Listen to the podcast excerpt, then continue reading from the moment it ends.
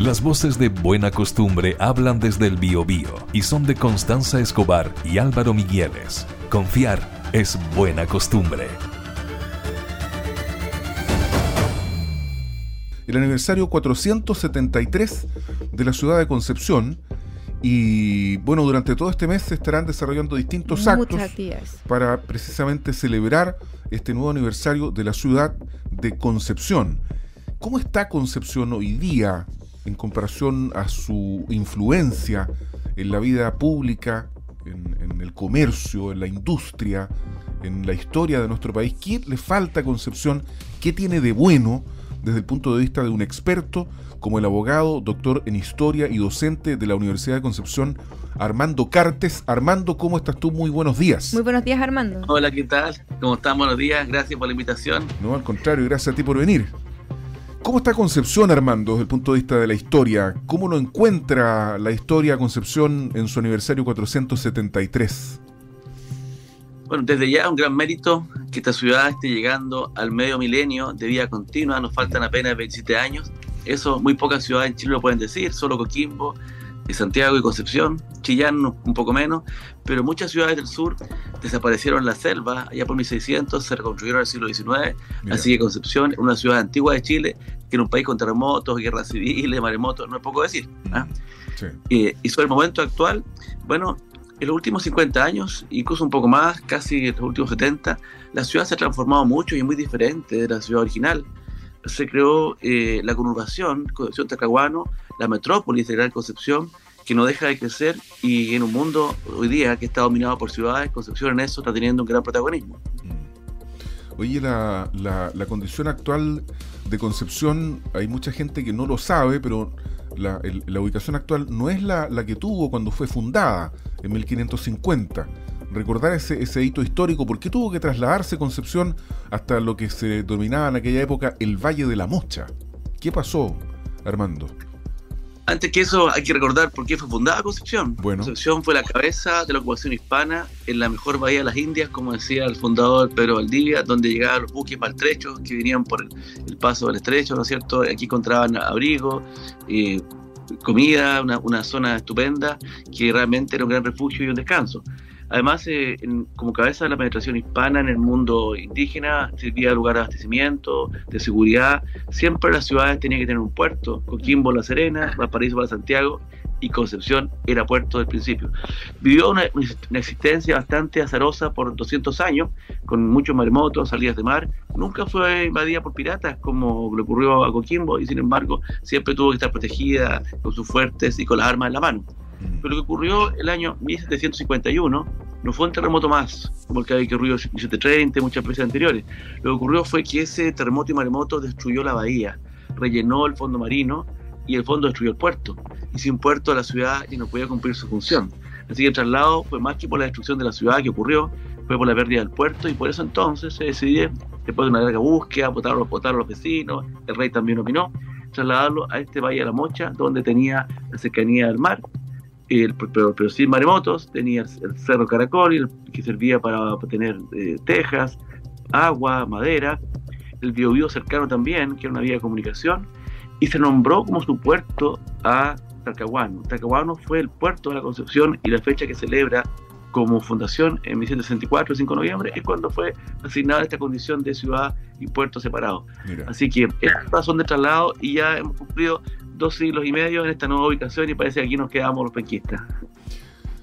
Constanza. Oye, sí, bueno, Armando, nosotros acá en Concepción, ¿cierto? Hemos visto que es una ciudad que además es muy cultural, que tiene mucho desarrollo turístico de, distintas áreas de la cultura y sobre todo de la música. Ese es como nuestra, nuestro gran eh, sello, sello distintivo. distintivo, ¿cierto? La ciudad capital del rock. Mm. Em, pero frente a todas estas cosas, ¿cómo ves tú que estamos en cuanto a la infraestructura, en cuanto em, a las obras emblemáticas en Concepción? ¿Falta? ¿Estamos bien en cuanto a la cantidad de años que tenemos? Porque si nosotros comparamos, ¿cierto? Por ejemplo, eh, Santiago, eh, con Concepción, nosotros podemos ver que acá nos faltan un montón de cosas. O sea, en cuanto a transporte, estamos alejadísimos. Nuestra interconectividad es pésima. O sea, nosotros todavía estamos viendo los taxibuses con pecera. Y en Santiago están inaugurando la línea del metro N, ¿cierto? Y además los buses de dos pisos. del sistema red. Que obviamente ¿ah? todas estas cosas también son una contribución para el desarrollo de la ciudad. Entonces, eh, ¿cómo crees tú que, que, estamos? ¿Cuáles son los grandes desafíos que tenemos en cuanto a, a infraestructura o en cuanto al crecimiento de la ciudad? Bueno, el paso del tiempo naturalmente trae nuevas exigencias, nuevas necesidades, pero en el caso de Concepción la historia se ha acelerado porque el crecimiento urbano ha sido mucho más rápido que el vegetativo del país, ya que la gente le gusta vivir en ciudades y le gusta vivir en ciudades grandes, con servicios, con oportunidades, con educación, con entretención, como es Concepción. Así que es una ciudad muy atractiva que ha crecido mucho más promedio del país. Pero eso ha tensionado, como ustedes bien dicen, el transporte, ha tensionado la infraestructura, la vivienda, y eso es parte de un cierto malestar que se ve no en Concepción, sino en la Gran Concepción, mm. porque esto es igual de igual que hasta, hasta Tacahuano y desde él podríamos decir hasta Penco y más allá. Claro, Lota, eh, Coronel, eh, Tomé, en fin, esa línea. Entonces, eh, eh, un gran paso fue el año 2006 con el, con el Biovía, ¿cierto? que generó corredores de transporte, eh, por, con el biotren, etcétera. Pero ese, ese impulso que, que, traíamos como que se detuvo. Obras emblemáticas como el Puente Bicentenario han demorado demasiado y hay una frustración muy grande. En San Pedro se frustró la carretera a Coronel y ahora partieron con el proyecto Piemonte, la Orilla de la, la Ribera Sur y todo eso ha tardado demasiado generando un malestar comprensible. La pandemia el estallido social, bloquearon en Concepción el avance de obras que se veían auspiciosas, como un, metro y otro más, lo que no ocurrió, como ustedes bien dicen, en Santiago, porque eh, se repararon rápidamente las estaciones, ya están hablando de la línea 10 y, pareciera que los recursos fueran infinitos, ¿no es cierto? Nosotros tenemos que por encima enterarnos por televisión. Mm. Pero eh, ahora yo me alegro que por fin se está viendo la luz el nuevo puente ferroviario, porque está a punto de colapsar el antiguo, mucho más allá de su vida útil, así que parece que va a coincidir la muerte natural de ese fósil viviente que el puente ferroviario de 1990, con el nuevo puente que entra a servicio. Lo mismo se puede decir el puente industrial, que también es una necesidad muy grande. Eh, también ahora comienzan las obras de la conexión del puente bicentenario, presidente Patricio Algunazócar. Eh, son señales auspiciosas, pero echo de menos el puente Andel, echo de menos una vía periférica de circunvalación a Gran Concepción para evitar que el transporte entre al centro de la ciudad. Me alegro mucho del avance del par vial eh, de Collado, que Cuyo no sí, yo todos los días sufro, yo vivo camino penco, así que todos los días sufro esas obras, pero también siento que finalmente es un progreso. Me alegro mucho el desarrollo que ha tenido nuestro, aeropuerto, que es internacional, teóricamente, técnicamente. Pero, ¿Tenemos, ¿tenemos vuelos internacionales o no? Creo que hay uno. Los vuelos a Miami, Brasil, acá estamos a tener un mes a, Lima, espero que luego se repongan, porque nuestro aeropuerto no solo atiende a este millón de penquistas, debería atender a todo el centro sur de Talca, Temuco, ahí hay 3, 4 millones de personas que requieren salir sin necesidad de tomar un segundo vuelo a Santiago.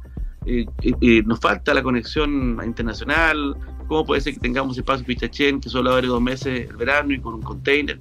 Ahora se está trabajando. O sea, están ocurriendo cosas, pero no a la velocidad y al ritmo que todos quisiéramos, lo que queremos esta ciudad y queremos tener una calidad de vida mejor, que está muy conectada con las obras públicas, con el transporte y con la infraestructura. Estamos hablando con Armando Cartes, abogado, doctor en historia y docente de la Universidad de Concepción. Armando, desde el punto de vista histórico, ¿cuándo Concepción pierde la batalla por, la, por el control del poder político en Chile? ¿Cuándo Santiago gana definitivamente esta batalla? Y porque no voy a tener más tiempo, aprovecho de preguntarte qué significó para la influencia política también de la región del Biobío la separación eh, de la región de Ñuble, la creación de la región de Ñuble. ¿Ya ha habido tiempo de hacer una evaluación respecto de eso, Armando?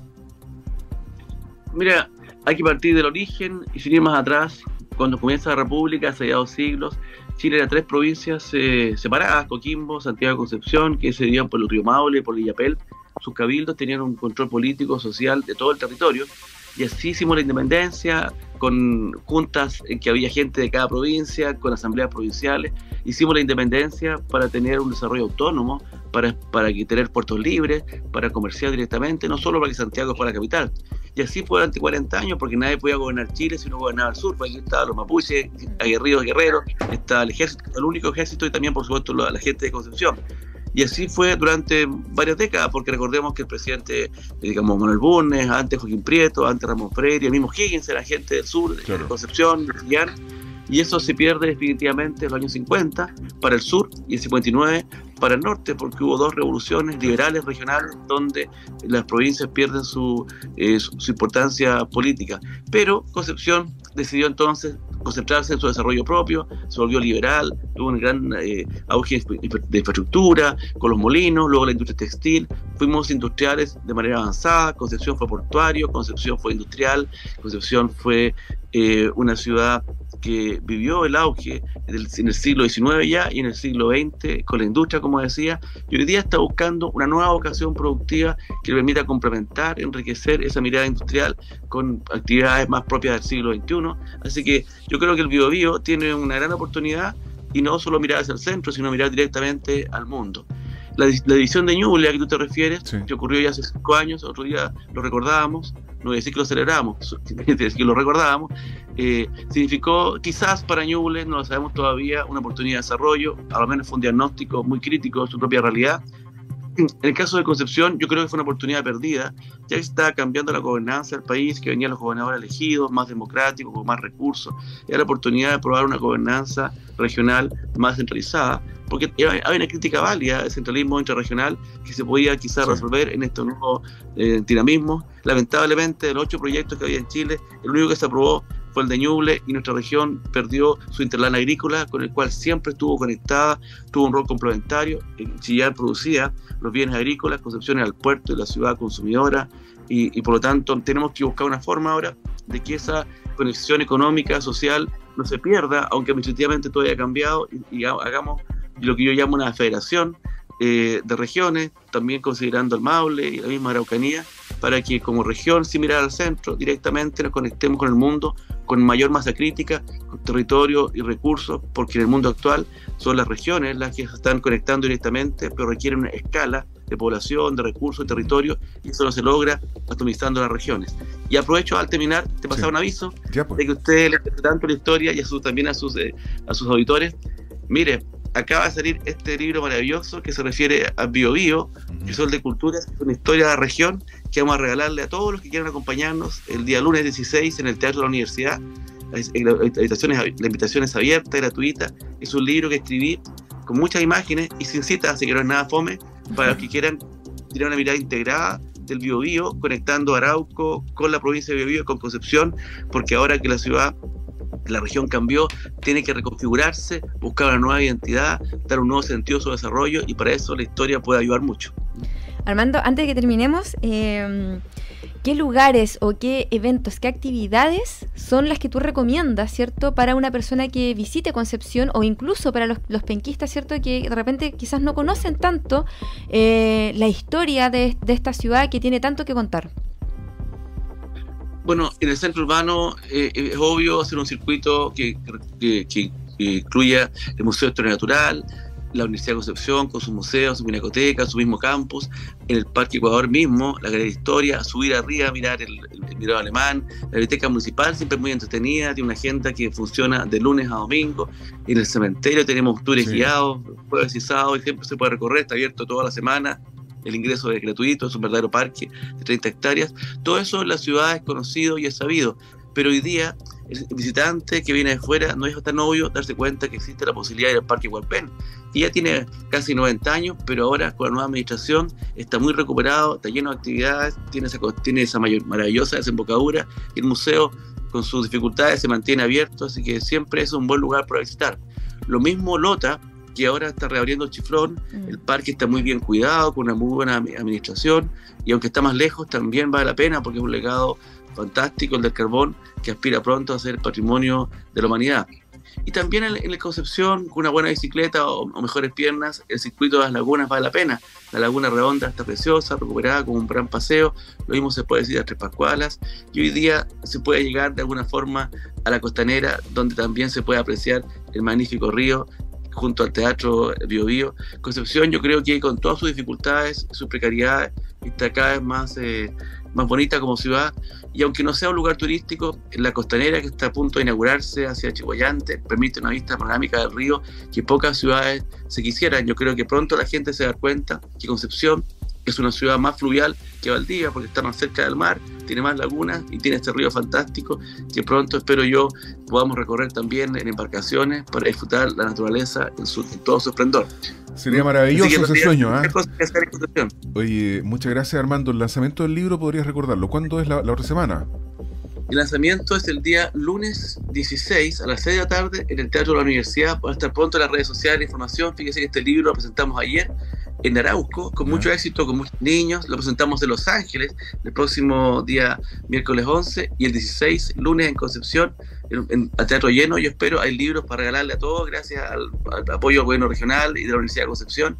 Así que todos bienvenidos a conocer y a reconocer nuestra región, porque solo se ama lo que se conoce y con este libro vamos a tener una mirada mucho más profunda, integrada de lo que ha sido la historia y lo que es hoy día la gran región del Biobío.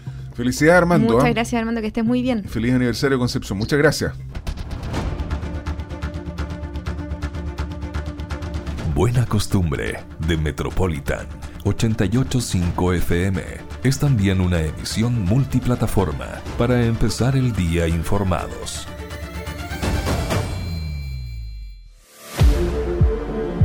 Metropolitan 885 FM somos tendencia.